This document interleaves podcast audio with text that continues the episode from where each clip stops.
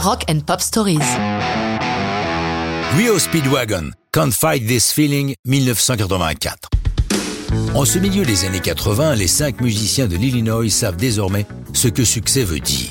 Après des années de rock plutôt hard, ils ont glissé doucement vers un rock FM, ce rock qui passe facilement à la radio, et ont obtenu leur premier numéro 1 avec Keep On Loving You, l'une de ces power ballades dont les Américains sont friands. Cette chanson était due à leur chanteur Kevin Cronin, qui déballait ses états d'âme suite à une petite tromperie de sa chérie.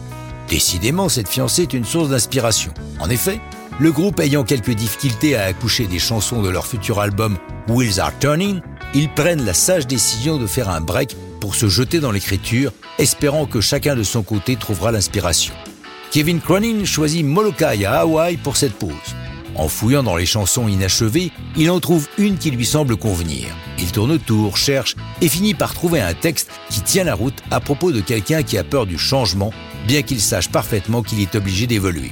Comme il le dira, son texte fait référence à sa relation avec sa chérie. Je le cite. En réalité, la chanson parle de mon inaptitude à exprimer mes sentiments, à mon manque de courage. J'ai été élevé dans une famille irlandaise catholique, on m'a appris à toujours montrer un visage heureux, à agir comme si tout allait bien, même si ce n'est pas vraiment le cas. C'est quelque chose contre lequel je me suis longtemps battu. Avec les années, je crois que j'ai fait des progrès. Il ajoute à cette époque, la seule façon que j'avais d'avouer mes sentiments, c'était d'écrire des chansons. Je me suis rendu compte que ça marchait mieux que de tenter de parler. Enregistré au Rumble Recorder Studio de Los Angeles, l'album Wheels Are Turning est publié le 5 novembre 84, précédé par le single I Do Wanna Know. Ce single parvient à se classer dans le top 30 américain, mais beaucoup pensent que c'est une erreur de marketing et que Can't Fight This Feeling est bien plus fort. Ils ont raison.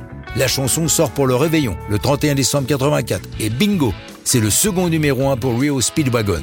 La chanson s'accrochant à cette première place trois semaines consécutives entre le 9 et le 23 mars 85. Can't Fight This Feeling va faire l'objet de deux clips. L'un produit la hâte par MTV montre le groupe travaillant au studio dans une ambiance de making-of. Le second est réalisé par John Jobson et considéré comme plus professionnel avec des extraits de concerts où le groupe interprète la chanson.